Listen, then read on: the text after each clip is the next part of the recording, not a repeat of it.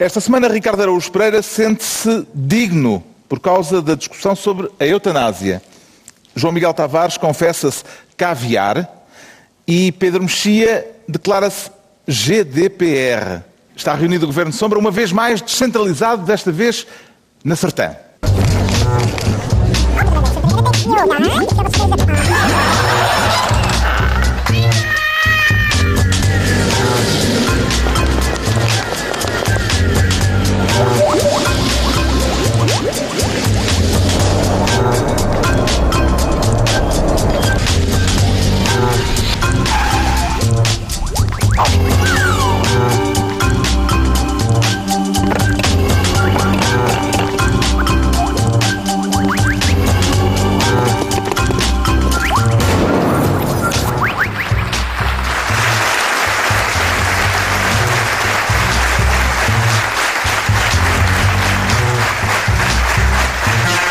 Sejam bem-vindos. Boa noite, Sertã. Muito obrigado por estarem acordados até tão tarde.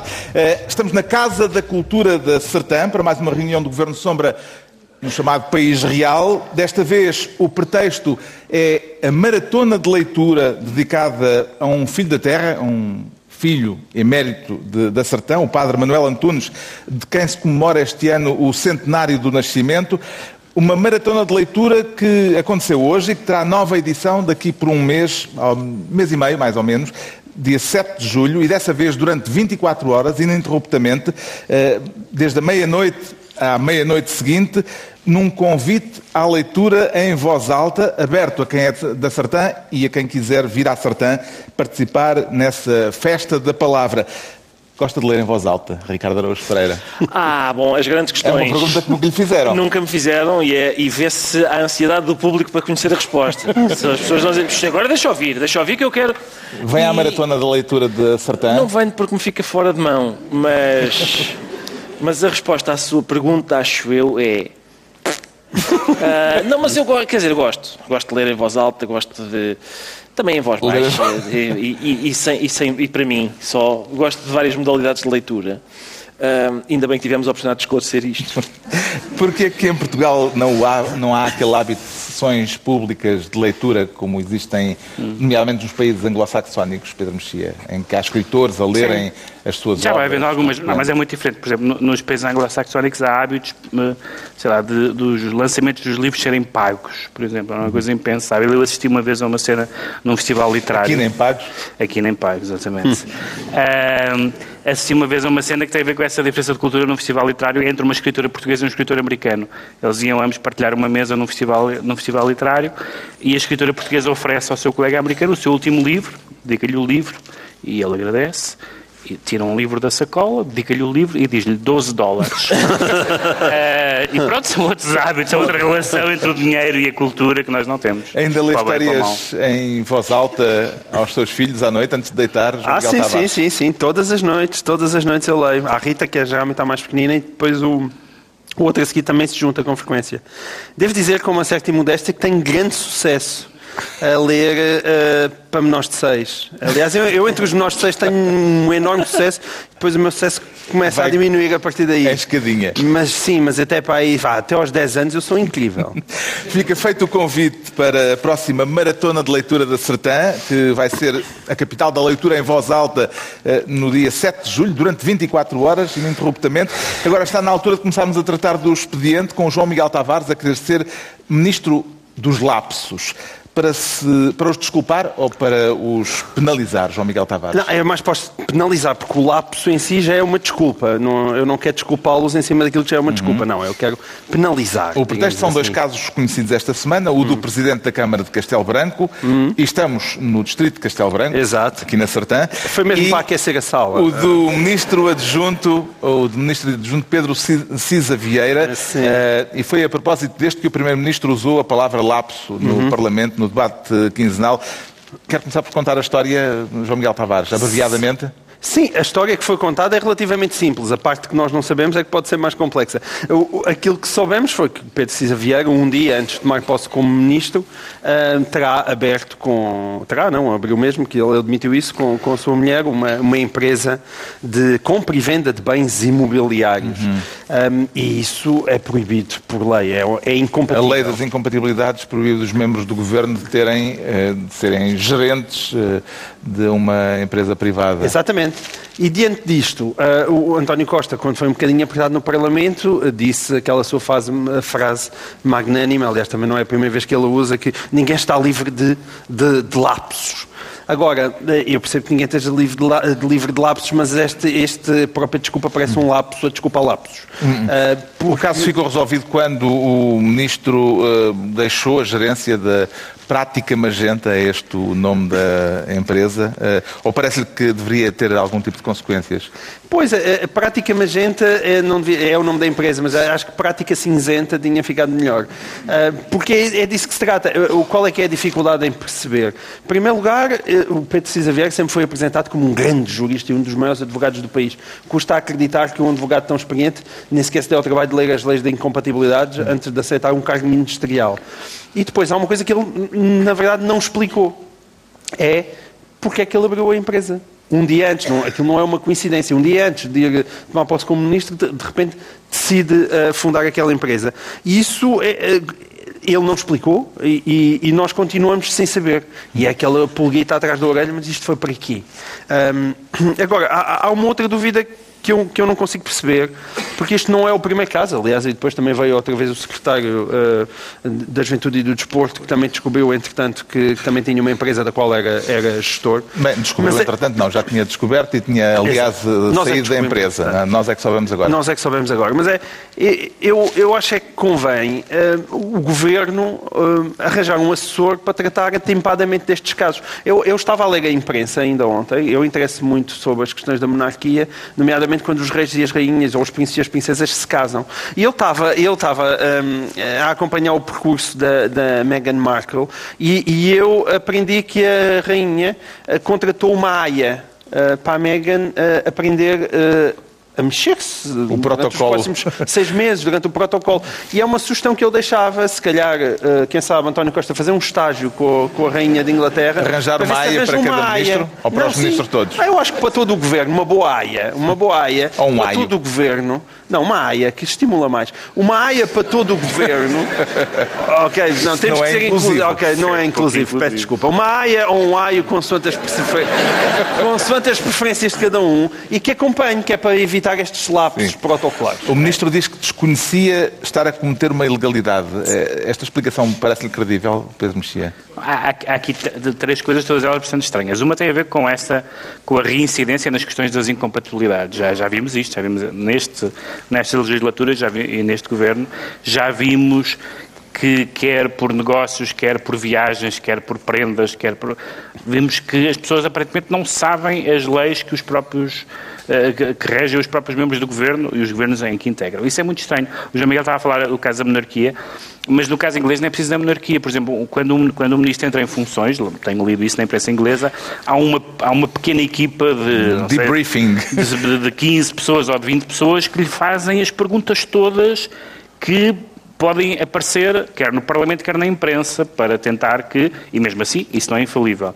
E cá, se houvesse meia pessoa, já era, já era bom, já não, não preciso de 15, mas quer dizer, que não, se- que não sejam antecipados estes casos, e depois um jurista, bom, nenhum cidadão, mas um jurista não pode dizer que desconhece a lei.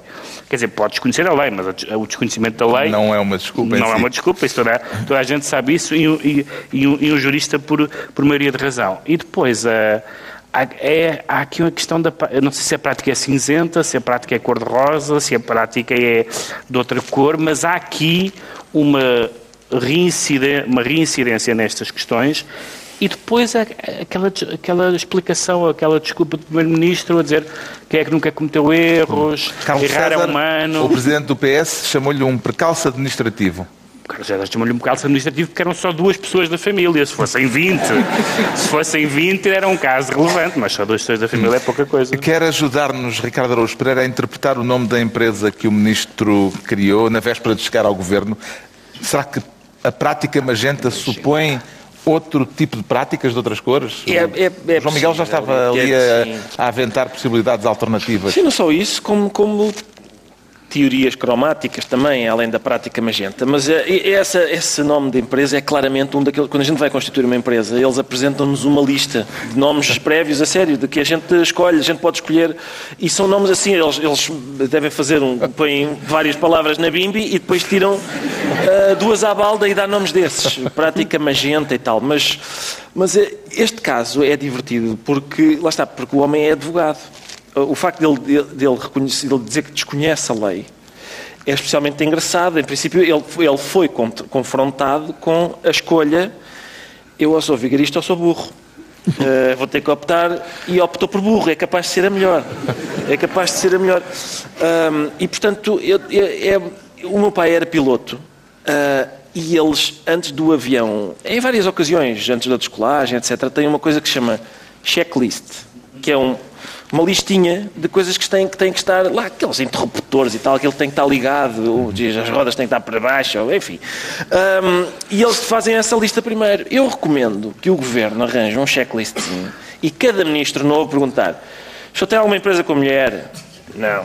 Entregou a declaração de rendimento. Entregou a Está a receber dinheiro de um amigo. Ah, algum banco lhe está a pagar. rir? Não sei, não percebo. Ah, e só quando aquilo tiver tudo com um vistozinho, sim senhor, o senhor pode entrar. Hum.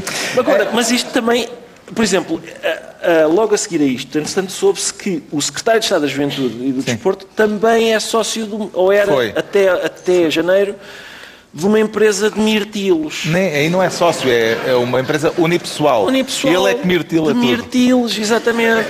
Mirtilos são umas frutinhas azuis, toda a gente sabe, não é? Antioxidantes, bom aquilo. eh, E mas quase magenta, não? Não são bem magenta. Não. Não são bem magenta. Ah, mas a questão é essa, é, acaba por ser, apesar de tudo, o senhor secretário de Estado era sócio de uma empresa de mirtilos. Quer dizer, já não nos impressiona, não é? Uma irregularidadezinha. É uma, é uma coisa pequenina. É até chega a ser fofo. Não, não é nada que... Nós estamos habituados a coisas grandes. Sim, se fossem melões. Não. É, normalmente são melões. não.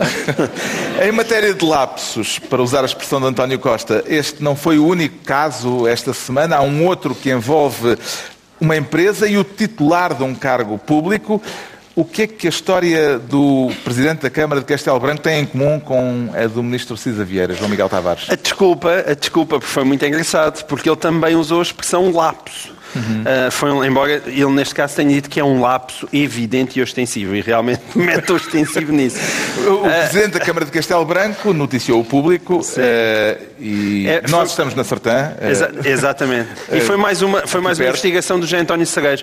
E atenção, que ele andou a descobrir coisas sobre o José Sócrates ali na Covilhã, agora está em Castelo Branco. Ele veio a caminho. pau, pau. Não, Vem aí. então, o Presidente da Câmara de Castelo Branco assinou contratos Seu de Carlos, adjudicação duas direta pessoas levantaram-se lá atrás e foram-se embora. foram, foram pôr as contas em ordem. O Presidente da Câmara de Castelo Branco assinou contratos de adjudicação direta a uma empresa que é propriedade do pai e do sogro. Mal há nisso, João Miguel Tavares. não, nenhum, nenhum.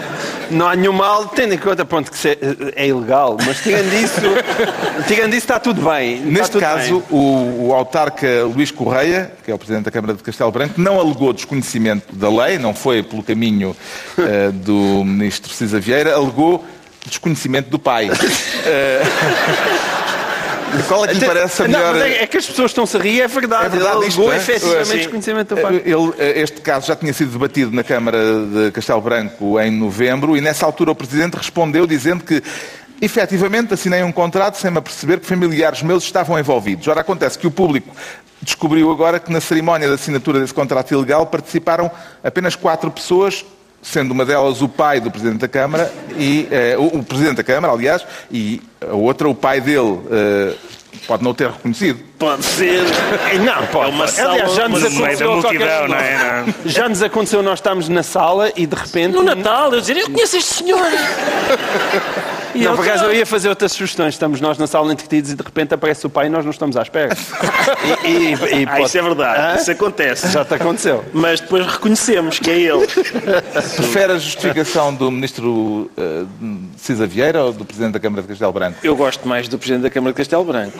eh, porque remete para a cultura clássica. Porque, por exemplo, o rei Édipo também não reconheceu o pai. Não reconheceu o pai, eh, era... Aliás, é, um- é uma história clássica, não é? Eles encontram-se no meio da estrada e tal, e, e ele mata o pai sem saber que está a matar o pai. De- essa... É uma história que o Freud aproveitou para para dizer que as pessoas têm vontade de matar o pai, quando, na verdade, as pessoas- o que a história indica é que as pessoas têm vontade de matar gente no trânsito. Eh, porque o homem não faz ideia que o tipo é pai dele. E, portanto, não sei se... Não sei onde é que eu vou com esta incursão no Freud, mas... eh, Não sabemos Mas se isso não realmente é. parece- São caminhos perigosos. Assinou o pois. Parece-me que se pode recorrer nestes dois casos à velha máxima segundo a qual errar é humano, Pedro Mexia. Ou não Pode, chega? Não, pode, mas é- essa máxima desculpa tudo, não é? Não há, quer dizer, não há nada que, a não ser que o ministro faça uma coisa desumana, e é possível, já tem acontecido na história, eh, se- pode sempre alegar isso e então o, o que é que isso vale? Eh, E mesmo fazer uma coisa desumana é humano. O, o ministro dos- o, o primeiro-ministro virou-se para o líder da, da bancada do PSD e disse: o senhor também nunca errou na vida, posto assim de facto é difícil de responder. É tipo Jesus Cristo com a mulher adulta, não é? Não, mas, exato, e dá, mas e dá para tudo. Tu matou a velha, também nunca fizeste nada mal na vida. Dá para tudo, justifica tudo. Nunca cometeu um lapso o senhor? Entregamos ao João Miguel Tavares então a pasta de ministro dos lapsos. Agora o Ricardo Araújo Pereira quer tornar-se ministro do contra. Não haverá nisso um contrassenso, Ricardo Araújo Pereira? Ligeiramente, ligeiramente, mas desta vez não é. Por exemplo, faria sentido um ministro subscrever um abaixo-assinado que pusesse em causa a sua política? Não faria muito. Isso também no não ia nosso acontecer, planeta. não é? Não iria, nunca, Não, é? nunca. Tirando esta semana. Ah, esta semana, de facto, o Ministro da Ciência subscreveu então, é um abaixo-assinado, não é? Sim. Contra si próprio. Um manifesto. Um manifesto. Um manifesto contra si próprio. Quer dizer, já houve em tempos um ministro da Agricultura... Participou numa manifestação. Numa manifestação de Sim. agricultores em que se protestava contra a política agrícola comum da União Europeia. Mas não era exatamente a mesma coisa. Este é mesmo um manifesto contra, ele assinou um manifesto contra a política de, a política de ciência seguida pelo seu próprio Ministério. Estamos a falar do Ministro da Ciência, Exato. Tecnologia e Ensino Superior. E o manifesto chama-se Manifesto de Ciência Portugal, onde é criticada a política do governo. Por exemplo, a primeira frase é: o programa deste governo criou uma expectativa generalizada de uma visão de futuro que permitisse ultrapassar os desafios do sistema. Estes desafios não foram ultrapassados. Exatamente. Pronto, Portanto, é ele a dizer, eles querem é poleiro. Quem? Eu. Ah, é isso. É uma... É, isto isto parece-me uma tentativa do PS dominar a política portuguesa de tal modo que eles ocupam os lugares no governo, na oposição, e estou surpreendido que não estejam cá hoje a comentar. Ah, Por acaso já fez essa mesma piada em relação ao PSD aí há 15 dias. Foi. Foi, o PSD também, dá. Moderador desagradável. Como é que é, verdade. possível? Onde é que já Pá, se viu? Ninguém tinha. Os- ninguém tinha ninguém atento, o nosso público está nada. atento. Alguém- ninguém tinha percebido nada. Sim, também já é tarde. Se Mas eu calhar a esta hora. Eu já não- eu não me lembro disso. Sobre o PSD. O PSD também tem normalmente o Rui Rio a dizer uma coisa. O Rui Rio diz que é a favor. Não é já vamos falar da eutanásia à frente. São- é a favor da. da São observações da muito, muito dispares. Ah, mas eu vou. Eu acho. é, Quer dizer, é muito engraçado. Não é? há, um, há um filme em que o. Em que o Jim Carrey se espanca a si próprio numa casa de banho. E, e parece ser a ilustração perfeita deste caso. Eu vou passar a estar com mais atenção aos comunicados do Ministério da Ciência, porque devem ser bons. O Ministro da Ciência, que é um Palerma, ah, vem por este meio comunicar. Po- Podem ser, pode ser uma leitura interessante. O ministro diz que assinou o documento porque não pode dizer que o sistema científico esteja bem. Parece-lhe uma boa justificação, Pedro Mexia. Parece-me boa É justificação. também como errar ao humano, quase. Não, porque eu acho que, eu acho que, ele, que ele- um ministro não se manifestou. Podia-se dizer, bom, o ministro manifestou-se contra si próprio. Não, atenção, só há um ministro. Embora o governo nos tenha vendido a, a- a ideia de que a austeridade acabou, a austeridade não acabou, tem outros nomes, e só há um ministro. Todos os ministros que estão a protestar contra coisas estão a protestar com um colega deles que se senta à mesa e que, e que é o único ministro, na verdade, por causa das cativações, por causa de tudo isso. Portanto, o ministro da Ciência provavelmente estava, estava a assinar um abaixo-assinado contra Centeno. Porque em todos os casos os ministros dizem que, eu, eu, eu realmente concordo com isso, gostaria disso, vou ali falar com uma pessoa e já venho. Toda, em todas as áreas, praticamente, da vida portuguesa, nós ouvimos responsáveis políticos a dizer concordo com isto, vou só fazer um telefonema. E sabemos para que é o telefonema. Ainda por cima agora é, é internacional porque ele está fora, não é?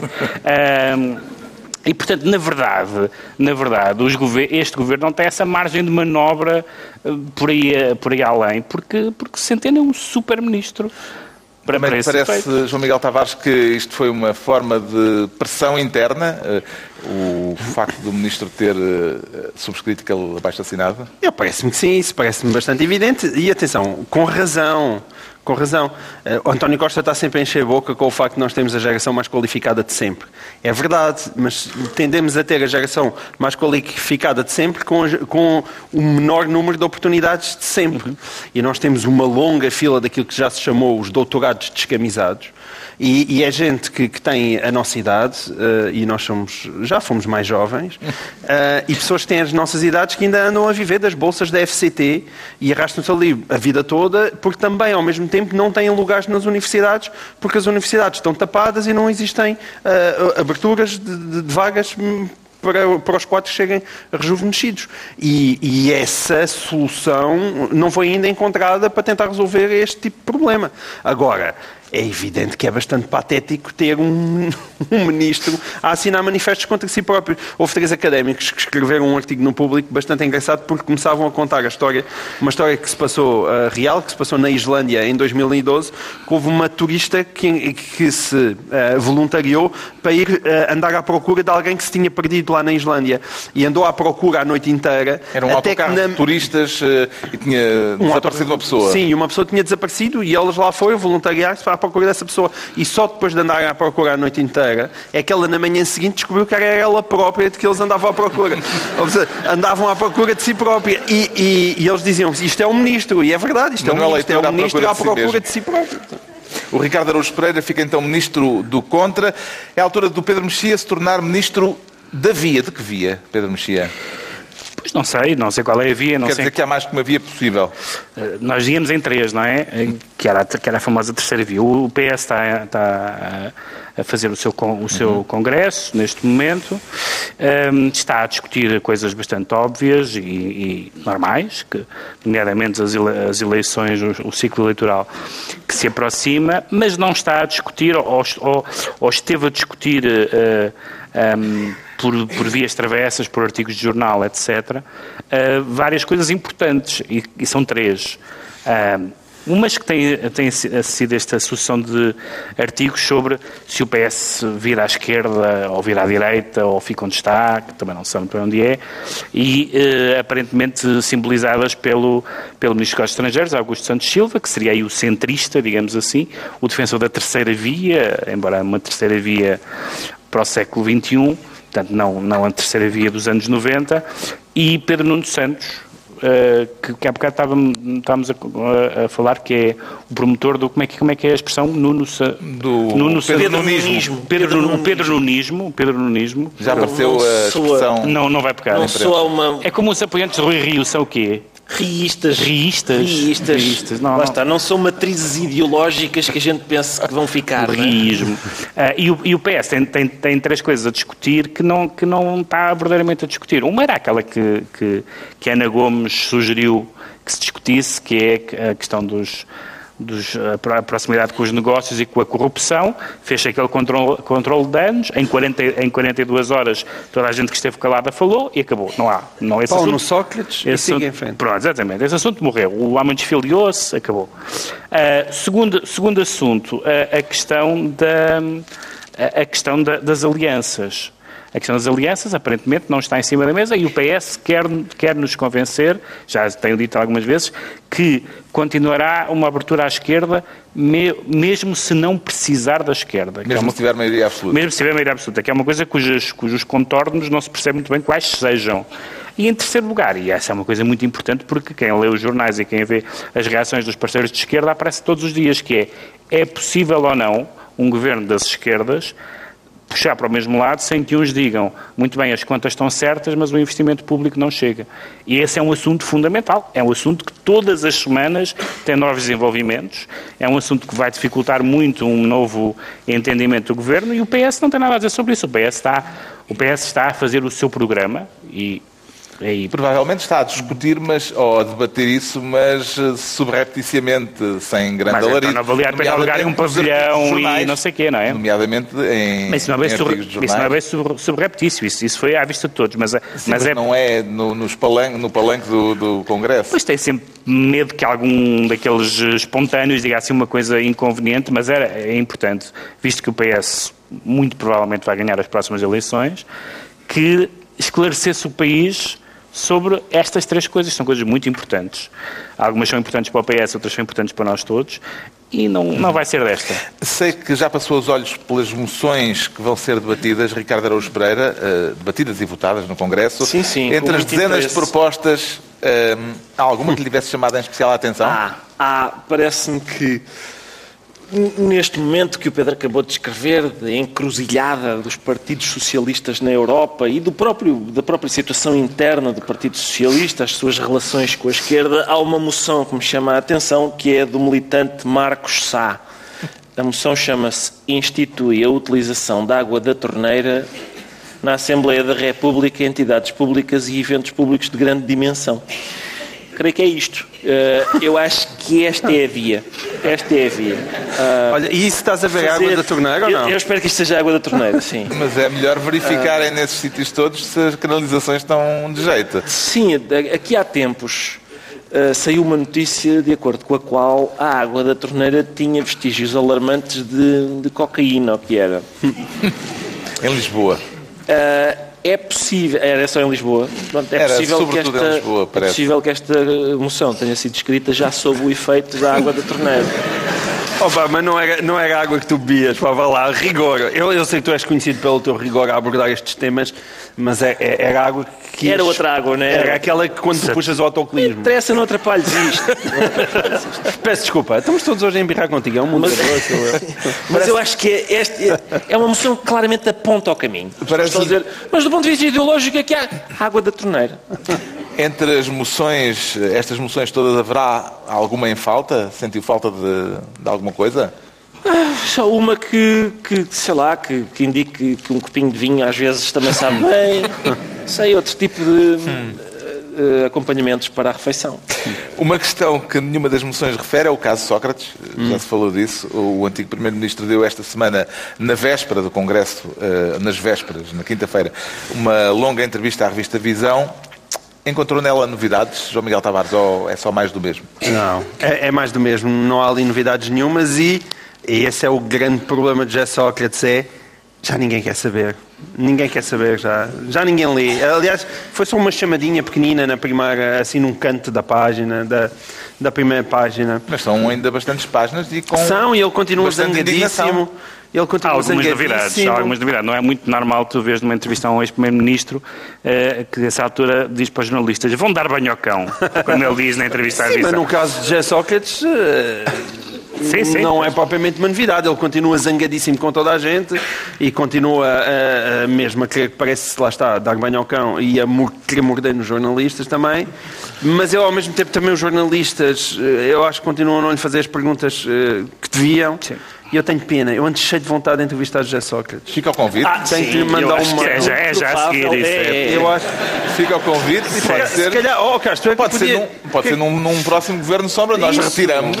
Não, Ou pomos as viseiras. Queres convidar para a Câmara? Podes... Sim. José, onde é que está a Câmara? Qual é a tua Câmara? José, vá lá, vem ao Governo de Sombra. eu, Olha. Eu... Sim. Já apoio popular para a moção. Eu queria eu queria lhe fazer algumas perguntas. Atenção que esta moção tem mais apoio que a da água da torneira. Bastante, Gerou mais emoção. O Pedro Mexia fica assim ministro da Via e estão entregues as pastas ministeriais por esta semana, numa reunião do Governo Sombra, que acontece desta vez na Sertã, no âmbito da maratona de leitura que aconteceu hoje e que voltará a acontecer no dia 7 de julho, durante 24 horas, ininterruptamente. Já conhecia a Sertã, João Miguel Tavares? Hum.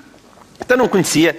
Então a, a minha excelentíssima esposa, ela é cresceu e até só quando foi para o ciclo é que foi para Castelo Branco. Ela cresceu nos Montes da Senhora. Então, já conhece Portanto, os maranhos também. Claro, não só conheço os maranhos, como é a comida preferida da minha excelentíssima esposa. Portanto, eu, eu estou. É uma coisa Portanto, estou em levezinha. casa, estou em, estou em casa. É uma coisa levezinha, não é? De- É levezinha. Eu acabei de meter duas fatias no bandulho. No bucho. Porque aquilo tem tudo lá. Tem o arroz, tem a carne, tem, e depois é- é- ata num coisa, está feito. Sim, sim. O Ricardo Araújo Pereira tem vindo à Biblioteca Ricardo Araújo Pereira. Epá, eh, Epá, isso é que é inacreditável. Eu só soube esta disso. pergunta, pode, esta é pergunta pode ter soado estranha, mas a verdade é que aqui na Sertã há uma Biblioteca Ricardo Araújo Pereira, não sei se É o público saberá, é prestígio. é, é verdade. É na escola secundária da. É prestígio Sertã. para o, para, o João- para o- para o Ricardo. Exatamente. Não- Aliás, é a única biblioteca Ricardo Araújo Pereira do país. Ainda. Não, não. O que E vocês mundo. foram lembrar. E do mundo. do E do mundo. Eu, Talvez eu, eu mesmo fui, da Via Láctea. fui à inauguração, fui, descerrei a lápide. eh, A lápide. Isso é sim, quando estás morto. Tinha lá uma.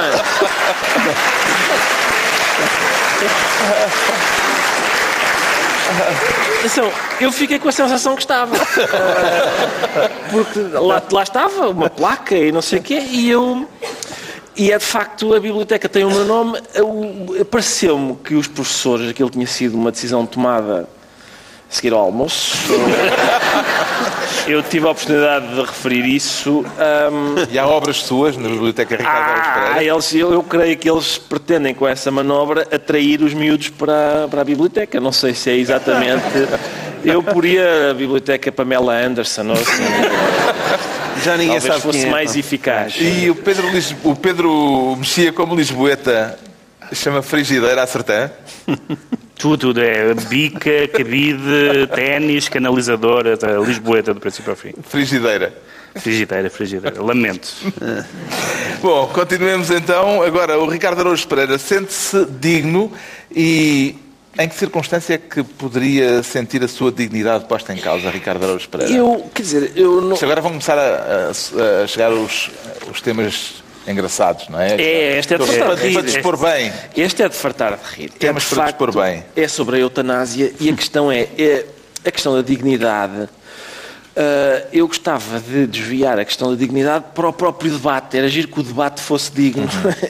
Ah, Na que- próxima terça-feira eh, é votado no Parlamento, são votadas as quatro, os quatro projetos de lei, um do PS, um do Bloco de Esquerda, outro do PAN e ainda outro do- dos Verdes, eh, projetos que pretendem legalizar a eutanásia ou a morte medicamente assistida.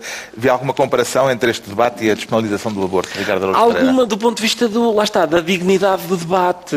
Não sei se lembram, na altura do aborto, também hum, eh, boa, algumas discussões eram mantidas num nível hum, do qual a dignidade estava ausente. Se bem se lembram, opunha dois grupos distintos, que eram os assassinos de bebés de um lado e os eh, beatos bafientos do outro e, portanto, eh, isso não, isso não contribui para a elevação do debate. Este tema é, obviamente, um tema dificílimo. Dificílimo.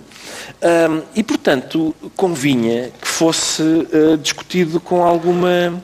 eh, com algumas E até agora cautelas. tem estado a ser discutido com essas cautelas? Ah, eu acho que, quer dizer, há de tudo, não é? Há de tudo, como sempre. Mas, ah, Já houve uma manifestação eh, ontem. sim, quer dizer, nada contra, mas Uhum. eu, há, há um. A minha posição em relação a isso, posição, aliás, difícil. Ah, eu já falei disso, a gente já falou disso aqui há tempos e eu referi esse mesmo livro, mas agora o livro está editado em Portugal. É um livro de uma senhora chamada Corey Taylor e está editado numa editora chamada A Casa dos Ceifeiros. dos Ceifeiros. Corey Taylor é uma escritora australiana ah, que já morreu e que ahm, e o livro chama-se A Morrer. chama-se a morrer, sim, chama-se Dying no, no original e, e o livro ahm, é bastante eloquente a explicar o modo como se sente, o beco sem saída em que se sente uma pessoa que está ah, com uma doença terminal, ah, num estado de sofrimento e de, e de perda progressiva das capacidades. Ahm, e, e, ah, se vê confrontada com vários problemas, alguns problemas bastante comezinhos, como o facto de, por exemplo, não querer que os filhos tenham de suportar Uh, porque ela é, é uma das hipóteses que ela põe. É encomendar na, lá naquelas, naqueles sites meio esquisitos, encomendar um, um tipo especial de veneno. Uh, mas, é, mas um dos problemas comuzinhos é esse, é o dela não querer que os filhos se confrontem depois com a hipótese de ter uh, um relatório médico que tem a palavra, a, a, causa da morte da mãe, suicídio. Por exemplo, esse tipo de coisa, uh, esse tipo de dificuldade. e, portanto, parece-me que é uma decisão muito complexa. eu sou eu acho que as propostas uh, de lei estão, em geral, feitas cuidadosamente. E sou a favor. Assunção Cristas uh, pôs a hipótese, no princípio do ano, de propor um referendo sobre esta matéria. Ainda fará sentido ou o debate no Parlamento pôs de parte essa possibilidade? Não faço ideia nenhuma. Uh, Não faço a mínima. Eu estava à espera de uma resposta mais. Estava. Sim. Assim mais firme. Não, sei, não mas os referentes têm uma vantagem, não é? É que o debate é obrigatoriamente mais intenso. Essa é a vantagem dos referentes. Mais do que às vezes propriamente o resultado. Aliás, como se viu no caso do aborto, quando o pessoal não concorda com o resultado, vai o repetindo até ter o resultado que se quer. Hum, eu acho que tem esse. É, obriga as pessoas a debaterem, obriga a haver uma campanha. O que é um bocadinho chocante neste caso da eutanásia é não estava propriamente nos programas eleitorais e, portanto, o debate tem sido muito, muito, muito uhum. limitado. As pessoas estão mais entretidas a, a, a, discutir o Bruno Carvalho, parece é uma coisa mais emocionante. E, e sente-se isso, não é? Sente-se que, de repente, há, há uma lei a ser aprovada no Parlamento sem ter existido a discussão pública que, que o caso justificava. O fiel da balança da votação parece estar eh, na bancada do PSD, nesta altura, que tem eh, liberdade de voto. Eh, surpreende-o que os dois extremos do espectro político, PCP e CDS, estejam unidos hum, na recusa da eutanásia, Pedro Mexia? Não, não, não, me surpreende muito. Para o CDS é, um, é uma posição consistente com o que é com o que têm sido as, as posições do CDS sobre as matérias de, ditas fraturantes. E o Partido Comunista tem tem uma história um pouco flutuante, também em termos geracionais, da maneira como se relaciona com isso. O Partido Comunista, comparado, por exemplo, com o Bloco de Esquerda, é bastante mais cauteloso nessas matérias, muitas vezes, talvez não vote contra, mas abstém-se, ainda, ainda recentemente isso aconteceu, um, e, curiosamente, avança com alguns argumentos de ordem económica, uh, uh, aos quais o marxismo, como é evidente, é muito, é muito sensível. Mas eu acho que há aqui três coisas bastante importantes, muito sinteticamente, sobre a questão da seriedade da, do debate, que eu, que eu, concordo com o Ricardo. Uma delas é, uh, tem a ver com a seriedade política, a seriedade política de, de pôr à votação no Parlamento uma matéria tão importante como esta, que não estava, que não tinha sido apresentada aos eleitores uh, uh, em devido tempo. Esse, e, portanto, isso seria uma razão pela qual eu percebo as pessoas que pedem um referendo. Porque dizem, então, espera aí, se, se, vamos votar uma coisa para a qual este, este, este Parlamento não foi mandatado quando se apresentou a eleições, os partidos, uh, vamos referendar. Não quer dizer que eu seja adepto do referendo, mas percebo isso. A segunda, a segunda questão tem a ver com nós, não, nós estamos a falar aqui, o Ricardo falou, e eu concordo, do ponto de vista de, de, todos nós temos pelo menos um gene liberal, todos nós percebemos a questão do sofrimento insuportável e da possibilidade da pessoa uh, reagir a isso. Mas há aqui uma questão, digamos, civilizacional importante, e é tão importante uh, que, é, que, é, que é a atuação de um médico né, nesse processo, e é tão importante que os últimos bastonários todos da Ordem dos Médicos, pessoas de diferentes convicções religiosas e políticas, conjuntamente tomaram uma posição contra. Portanto, esses, esses, esses ex-bastonários consideram que há uma mudança significativa naquilo que é a atuação de um médico perante a sociedade. Uh, e isso é uma questão relevante e nós não podemos uh, fingir que isso não existe. Claro que não é por serem bastonários que têm a última palavra, nem sem autoridade indiscutível, mas, é, mas não, não, é difícil simplesmente ignorar esta tomada de posição conjunta. E a terceira e última tem a ver com a com aquilo que é sempre perigoso nestas matérias. Eu concordo com o que o João Miguel disse, que, que é o, o articulado, o que, eu, o que eu li sobre sobre os projetos são uh, relativamente cautelosos, mas sabemos, e basta olhar para a Holanda, que há deslizamentos absurdos, como, por exemplo, o alargamento a menores, Uh, que, Sim, não é, nenhuma... que, não, que, não é, o caso destas propostas. Que não é o caso destas propostas. O deslizamento para menores, o deslizamento para pessoas que estão, em última análise, já aconteceu o caso disso, simplesmente desgostosas, desgostosas com a vida emocionalmente. Não, não, isto não é Não, atenção, isto há casos. Às vezes o Benfica perde e apetece-me falecer. há casos, mas, é. mas, é mas, sobretudo, sobretudo, estes quatro, estes, quatro, estes quatro projetos falam todos do sofrimento e todos nós sim, empatizamos com a ideia do sofrimento, mas um deles chama-lhe sofrimento extremo, outro chama-lhe sofrimento duradouro, outro chama-lhe sofrimento profundo, outro chama-lhe sofrimento insuportável. E isto são, eu não sei se estas definições são todas identificáveis umas com as outras, uh, e eu acho que, que, esta matéria é de um bindre muito grande. Eu não estou a dizer que as pessoas não o tenham feito com boa intenção e com boa vontade. Eu gostava, quanto mais não seja por causa da, daquilo que o João Miguel disse, que o referendo pudesse ajudar a, clarificar. Estas, a clarificar, porque alguns exemplos europeus são horripilantes, francamente. Uhum. francamente. Uh, daquilo que leu uh, sobre os quatro projetos em discussão, João Miguel Tavares, que diferenças fundamentais é que encontrou entre eles, para além das questões de semântica. Não, mas é, é um bocadinho isso. É, é, são questões de semântica. Também há uns que falam em eutanásia, não é? O caso do, do projeto dos socialistas. Um, o, o, o, Bloco de Esquerda prefere a expressão morte antecipada. Portanto, estamos sempre a este pequeno uh, deslize aqui, mas é, é, é, deslize semântico. Outros, uh, o, o PAN na morte medicamente assistida.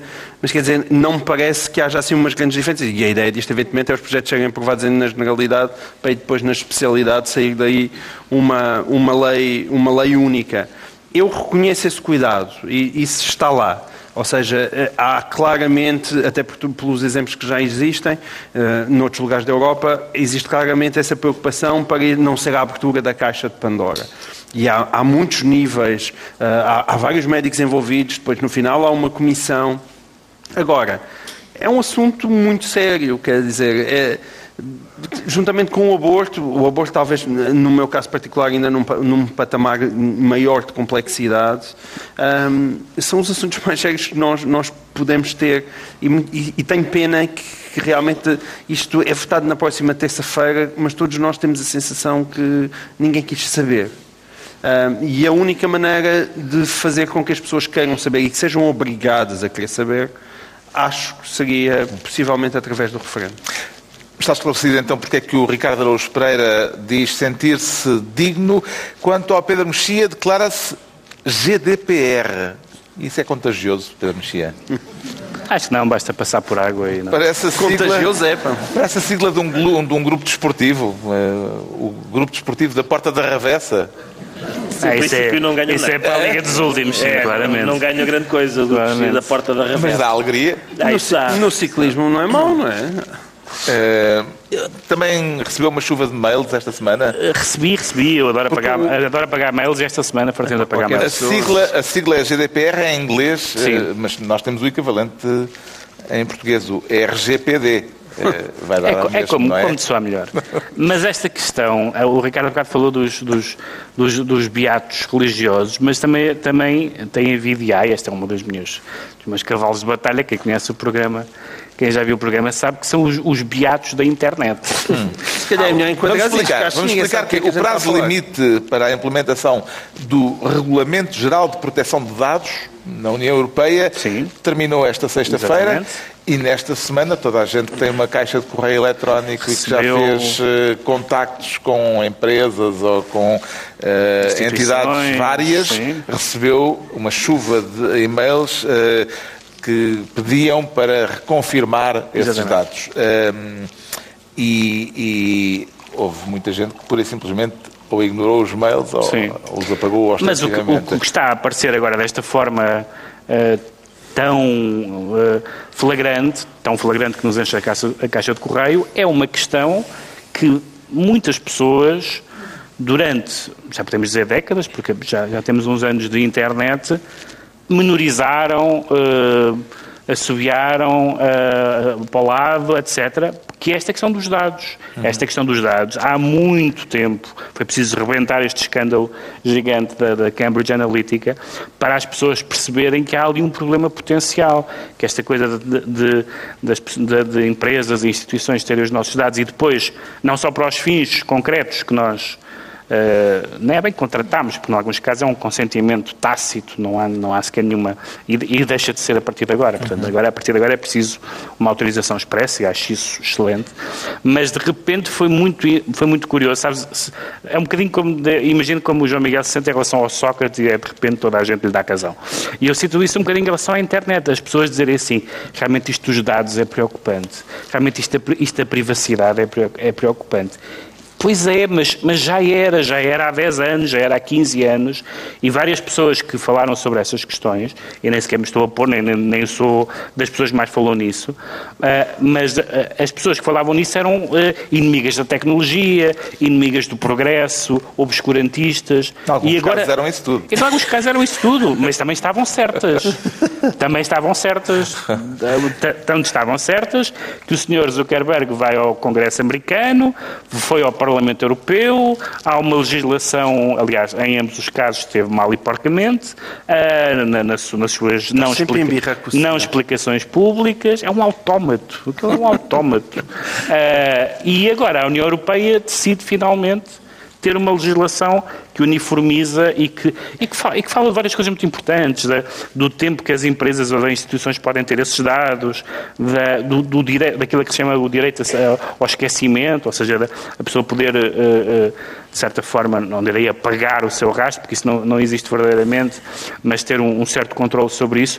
E todas essas questões que as pessoas achavam que eram coisas, hum, embirrações ou coisas de pormenor, percebe que tem uma grande importância, tem uma grande importância na maneira como as empresas e eh, eh, etc. se portam connosco, mas como os Estados se portam connosco, como os Estados, eh, como, como outros Estados influenciam eleições, etc, etc. E de repente uma coisa que era uma embirração de pessoas que tinham fobia à tecnologia torna-se um dos grandes assuntos políticos do nosso tempo, que sempre foi.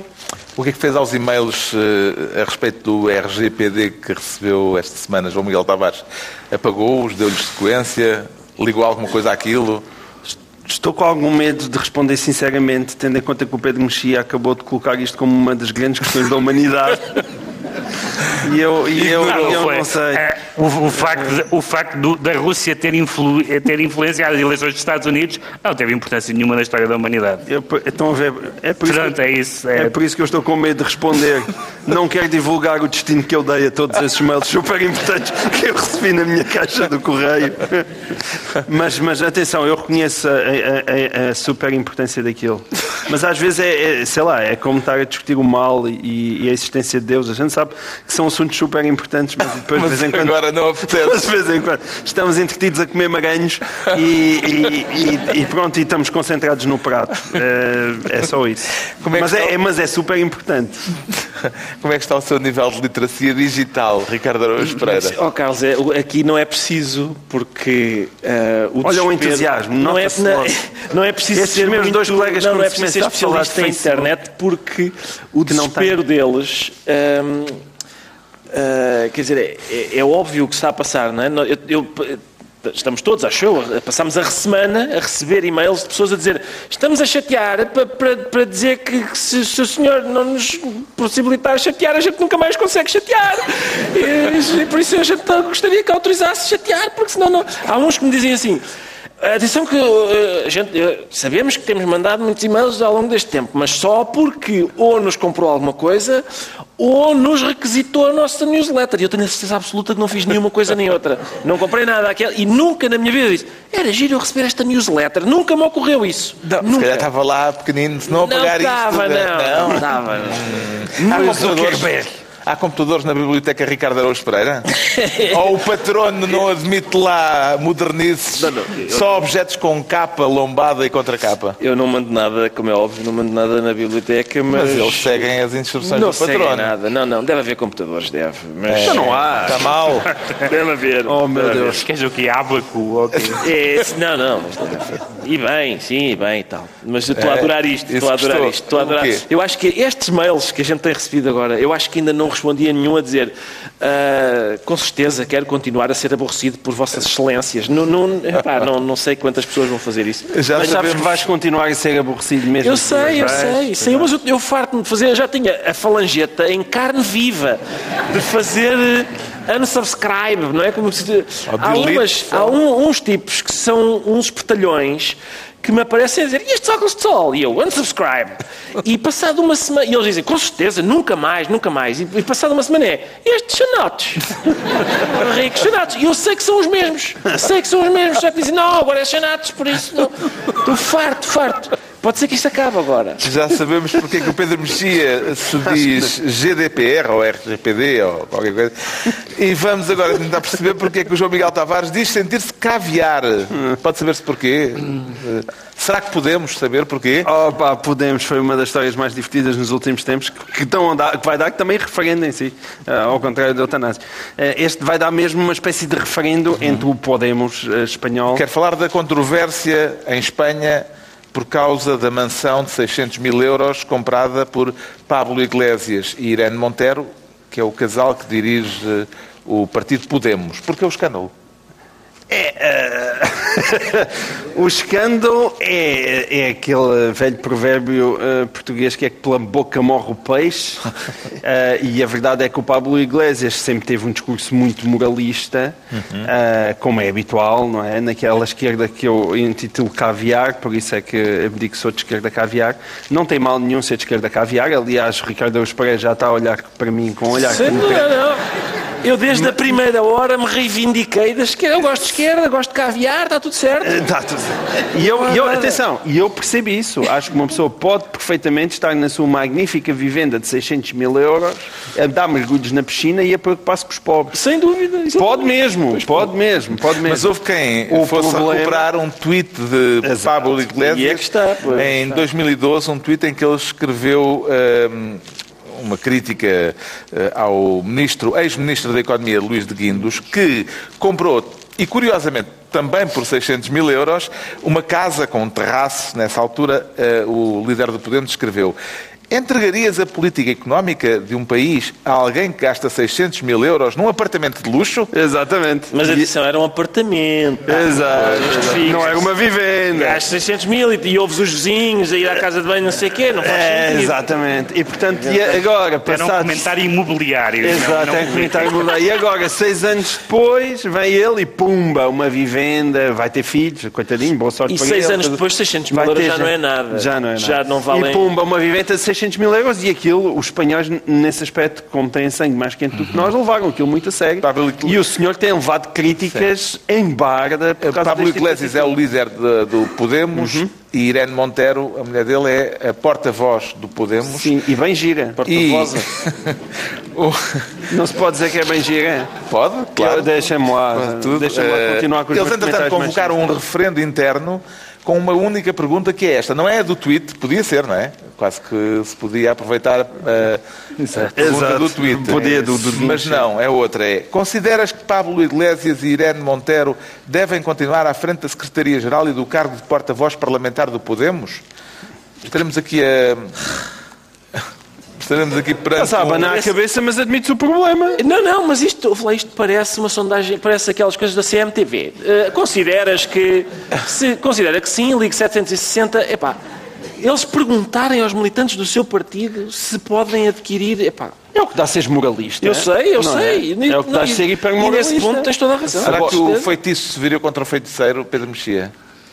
Há aqui, há aqui duas coisas diferentes. Eu não vejo problema nenhum que eh, ele tenha a casa, se, tem- se o dinheiro é dele, se é tudo legal, que ele tenha uma casa de 600 O dinheiro mil. dele é um empréstimo bancário. Está bem. Ah, como toda a gente. Sim. Está bem, mas isso é dinheiro, é dinheiro Sim, dele, sim, quer claro. dizer, é, Era só para fazer a Portanto, nota. não vejo problema nenhum. Essa coisa de que, de que os políticos têm, ou seja quem for, mas neste caso os políticos têm que ter vidas monásticas. O dinheiro é deles, o dinheiro é deles, não me interessa o assunto em absoluto. Também não me interessa nada essa coisa de que, de que por ser de esquerda, não sei o que mais, as pessoas de esquerda não, não, têm, não, não têm menos direitos a ter, a ter a vida regalada que quiserem, se, se o quiserem ter se tiverem possibilidades para isso. O problema é o tweet. Exato. O, pro- o problema é tirar pedras aos telhados dos outros e, e ter esse azar dos távoras de acertar na quantia dos 600 mil, que é, que é, o- é preciso muito azar. Podiam ter sido, pronto, podia ser 550 Legal. ou, ou 55. Ahm, e, e, portanto, e de facto, o moralismo vem sempre, vem sempre, toca sempre duas vezes como ao carteiro. De facto, a- a- quem, quem acha que. E o Podemos nasceu assim. O Podemos, aliás, mais do que um partido de extrema esquerda tradicional, foi um partido do extremo, do extremo moralismo, que era a casta, não é? A casta, A casta, co- contra, contra o, o cidadão comum, os- o, o 1% contra os 99%, esse tipo de retórica e tal. Bom, mas qual é a casta? Qual é a diferença da casta? Pelo visto, a casta, ele faz parte, ele, ele tornou-se aqu- aquela coisa prover- proverbial que acontece muitas vezes quando a pessoa envelhece, que é, ele tornou-se aquilo que criticava, não é? Que se calhar é, é, pronto, é uma fatalidade da vida, mas... mas Quer dizer, não é. Há gente que diz, ah, olhem ali para o José Mujica, que é o famoso presidente do, ex-presidente do Sim, Uruguai, Uruguai. que vivia lá com os seus chanatos no meio das galinhas Esse- e das com cabras. chanatos, sim. É, com certeza. Mas, Também pode. mas quem- Também pode, Pois, não, ele poder claro. pode, mas quem é que em Espanha e com o pessoal de Podemos quer viver no meio das galinhas e das cabras? É excelente, mas é para toda a gente. É esse o objetivo da vida de Pablo Iglesias? Claro que não, é dar uns mergulhos numa bela piscina, como qualquer um de nós tiver a oportunidade. Para a próxima semana, deste com as sábado galinhas e as cabras a uma semana, está convocado como forma de protesto um churrasco gigante eh, em frente à mansão, à tal vivenda dos dirigentes do Podemos, é verdade isto, hein? Eh, e o grupo que lançou o- a iniciativa no Facebook tem o nome de Discípulos de Groucho Marx. É um bom Eh, nome. Parece-lhe uma forma de marxismo adequada à ocasião, Ricardo É, Araújo Pereira. Sim, eu, eu, eu sou adepto de várias formas de marxismo e essa é uma das minhas favoritas. Portanto, a, a é um Groucho Marx. tendência, tendência Sim, Groucho. Eu, é, é aquilo que o Pedro disse. É, não há, é, há, há pessoas que às vezes que, que confundem esquerda com franciscanismo. Os franciscanos é que fazem voto de pobreza. Não, é, é outra coisa diferente. Ah, o problema é quando são as próprias pessoas de esquerda, como era o caso deste senhor, que andou a, a- a fazer esse discurso moralista e depois... É, a única a coisa para mim mais saliente deste caso todo é eles irem comprar, uma, uma, pelos vistos, uma ótima casa nos arredores de Madrid de 600 mil euros. Em Lisboa, 600 mil euros é um T1 agora. Eh, eu não sei como é que eles fizeram esta chave nos arredores de Madrid, eh, mas parabéns. parabéns. Inveja imobiliária, é? Exatamente. E é a altura dos decretos, o Pedro Mexia decreta Deus. Sim, Deus. maiúscula com Deus, minúscula? com, não sei bem. Ah, tem havido uma série de, nos últimos anos, como todos sabemos, de, de escândalos ah, sexuais envolvendo homens de Deus. Aliás, recentemente os bispos chilenos demitiram-se todos por causa de, um- de vários casos chilenos. Ah, mas agora aconteceu um escândalo sexual com Deus, isto é, com o homem que habitualmente que já fez de Deus em vários filmes, que narrador de uma série sobre Deus, Morgan Freeman, aos 80 anos, um avôzinho absolutamente impecável que toda a gente gosta. Já não se pode confiar nos avós. Acusado por, acusado por oito mulheres de várias coisas, comentários, toques, assédios e não sei o que mais.